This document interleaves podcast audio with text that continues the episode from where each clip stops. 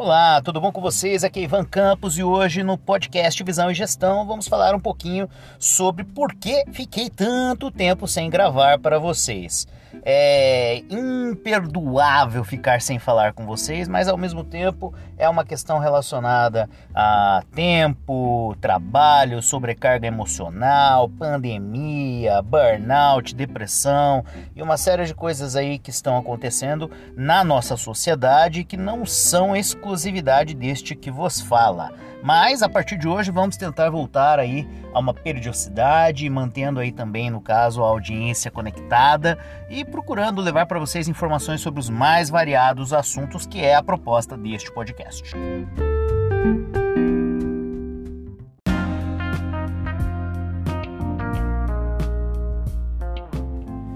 Começando aí falando um pouquinho hoje sobre os assuntos que estão na, na crista da onda no momento. Nessa semana é comemorada a Semana do Cliente, né? É, o dia do cliente foi no dia 15, né? Ontem. E aí, nesse sentido, acho que é importante que a gente não deixe passar em branco essa, essa data relevante, porque a Semana do Cliente ela foi criada justamente para movimentar o comércio de uma forma geral é, no mês de setembro, que é um mês fraco em vendas e o objetivo era justamente privilegiar ou fazer o cliente se sentir importante no sentido de que este então também né, recebesse descontos, pudesse então encontrar liquidações e adquirir os produtos e serviços aí oferecidos pelas mais variadas empresas. É, com o passar do tempo, esse foco perdeu-se um pouquinho, né?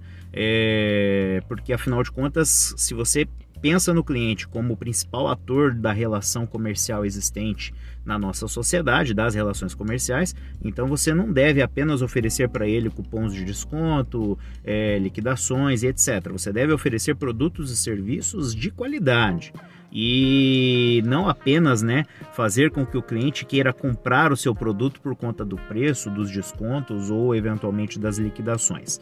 Eu acho que o principal foco nesse contexto da semana do cliente seria você entender e pensar no cliente como a razão de existência do seu negócio e fazer com que esse cliente se sinta realmente né, é, importante. E aí isso vai muito além de você simplesmente vender para ele um produto ou oferecer para ele prestar um serviço.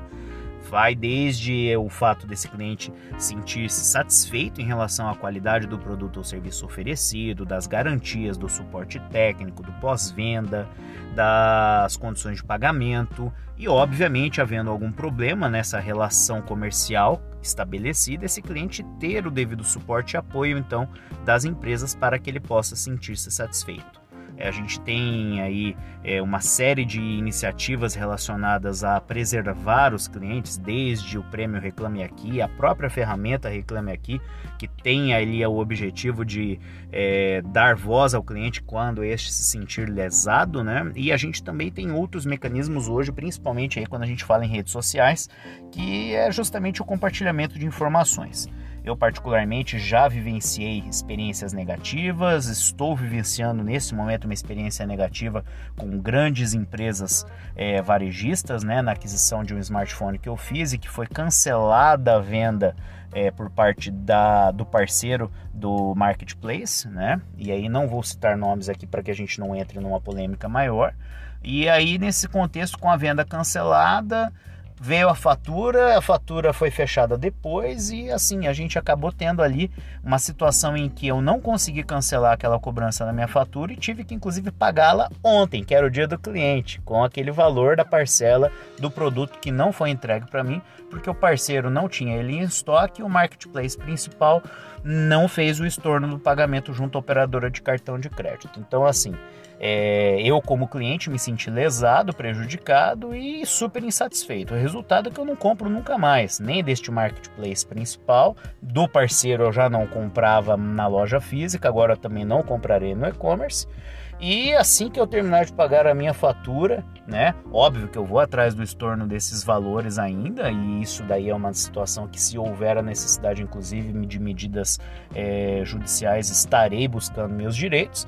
Mas assim que eu terminar a minha relação com essa operadora de cartão de crédito, esse marketplace e em relação ao e-commerce para outros produtos que eu adquiri anteriormente, não comprarei mais e também não manterei a relação, cancelarei o cartão e nunca mais volto aos portais que comercializam estes produtos deste determinado marketplace. Então, assim, acho que é importante a gente compartilhar essas experiências porque se a semana é do cliente e o cliente é importante, ele não pode ser desprezado e tampouco, no caso, a empresa pode oferecer um produto ou serviço que não atenda realmente os requisitos estabelecidos e a qualidade né, esperada dentro do, da relação comercial.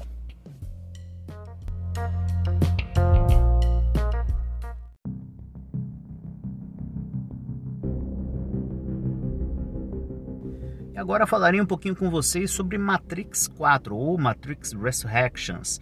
É, para todo fã de ficção científica, em específico para os fãs da Matrix, nós temos aí no final do ano é, um grande lançamento que é o quarto filme da franquia. A franquia é essa que já ultrapassou os limites da película, né? E aí nesse caso a gente está falando de jogos de videogame, é, revistas em quadrinhos, roupas, tecnologia, né, dispositivos, produtos relacionados à tecnologia, vestuário, é, óculos, uma série de outras coisas, né, e mídias que estavam relacionadas à época da primeira trilogia. Então, Matrix de 1999 começou ali um universo é, na época, os irmãos Wachowski então trabalharam uma questão relacionada a, a, uma crítica filosófica da nossa vida em sociedade, né? E aí isso não deixa de ser contemporâneo, porque aquilo que foi é, discutido na primeira trilogia, em específico no primeiro filme, ele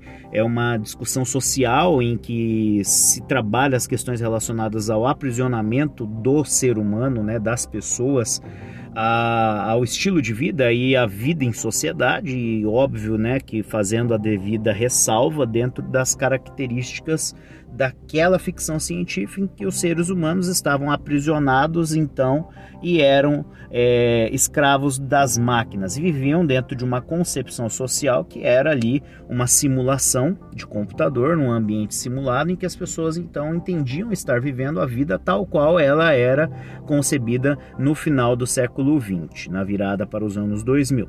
É, feita essa contextualização, Matrix passou então por um processo de amadurecimento. Óbvio que com as devidas ressalvas a gente teve ali o episódio 2, que é o Reloaded, e depois o episódio 3, o Revolutions, que continuaram então a descrever esse universo e a resistência humana em Zion e que, obviamente, com as devidas ressalvas também em relação à qualidade dos filmes 2 e 3, é, teve o seu encerramento mas um encerramento que deixou algumas pontas soltas e a esperança, principalmente para os fãs, de que um dia essa história fosse retomada. E agora, pelas mãos não mais é, dos irmãos Wachowski, mas sim das irmãs Wachowski, e em específico, no caso, por Lana, né? Uh, nós temos aí a ressurreição de Matrix, Matrix Resurrections, que traz de volta, inclusive, Neo e Trinity e Morpheus em uma outra encarnação, é, dentro de uma concepção diferente daquela que nós vimos lá no final da primeira trilogia, e ainda sobre uma grande névoa, com muitas perguntas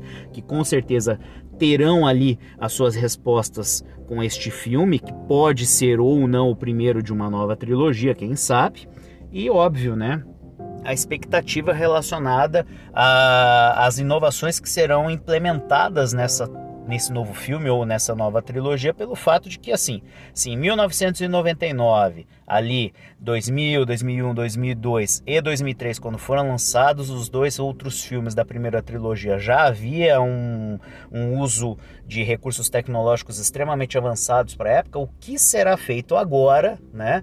Pelas mãos é, de Lana Wachowski e da sua equipe para que então Matrix seja revolucionário novamente. E aí não apenas né, é, sob a premissa dos efeitos especiais é, revolucionários, mas também de trazer essa revolução para essa história que pode ser um encerramento aquele talvez encerramento que todos queriam na primeira trilogia, de uma forma mais adequada, ou eventualmente, no caso, o start para uma nova trilogia.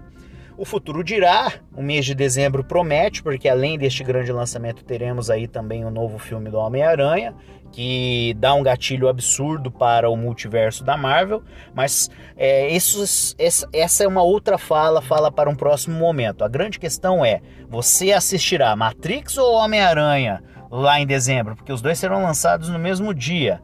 Você assistirá na pré-estreia ou aguardará um pouquinho? Eu provavelmente estarei na fila do cinema no primeiro dia, ou quem sabe numa pré-estreia. Vamos ver se a pandemia nos deixará ir ao cinema em dezembro. Eu espero que sim.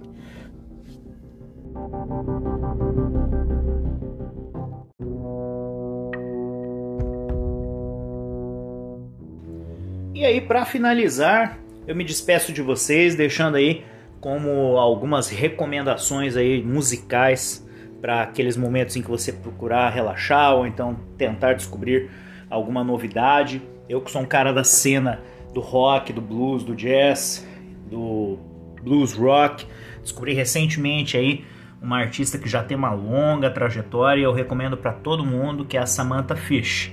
Ela tem uma pegada de blues rock, blues raiz muito legal e eu recomendo para qualquer um que quiser ouvir uma boa música. Também recomendo a banda do Wolfgang Van Halen, filho do Ed Van Halen, Mammoth.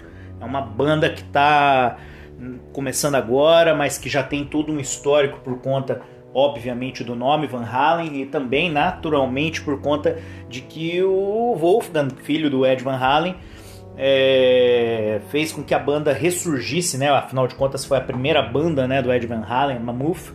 E agora com o nome, uma homenagem ao pai. Então, assim, após a morte do Ed Van Halen, Wolfgang é, compôs né, uma música em homenagem ao pai. E aí depois também reuniu-se com os seus atuais parceiros de banda e decidiram então que iam seguir esse caminho. E é muito legal, o CD deles é bem interessante, uma pegada de rock com uma, um, algumas influências de Foo Fighters, é, Nickelback, então assim, tem uma, uma Nickelback na sua melhor, né, na sua melhor fase, ou seja, em referência ao primeiro disco, né, o primeiro CD deles.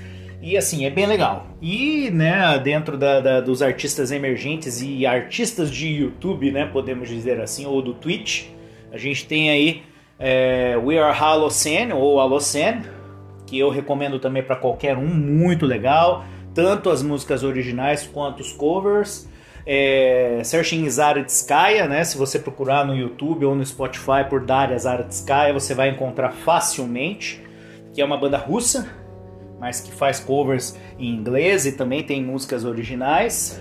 E por fim, né, a recomendação aí mais recente, eu faço aí com tranquilidade, a Violet Orlando ou Violet Orlando que é uma menina brasileira, mas que residiu muito tempo fora, na Inglaterra e depois nos Estados Unidos, e que, assim, tem uma pegada mais dark, né? Assim como Lauren Babbitt, mas, assim, eu prefiro a Violet porque ela tá... Ela, ela é mais próxima da minha realidade, né? Mas cantam muito bem, tanto a Lauren Babbitt quanto a Violet Orlando. E eu recomendo daí, nesse caso, para que você, se você quiser conhecer ou ouvir uma música tanto os originais, mas principalmente os covers, né? E aí nesse caso uma linha mais heavy metal, thrash metal. A gente tem aí vídeos no YouTube e no Spotify. Então é isso, me despeço de vocês, um forte abraço, até a próxima.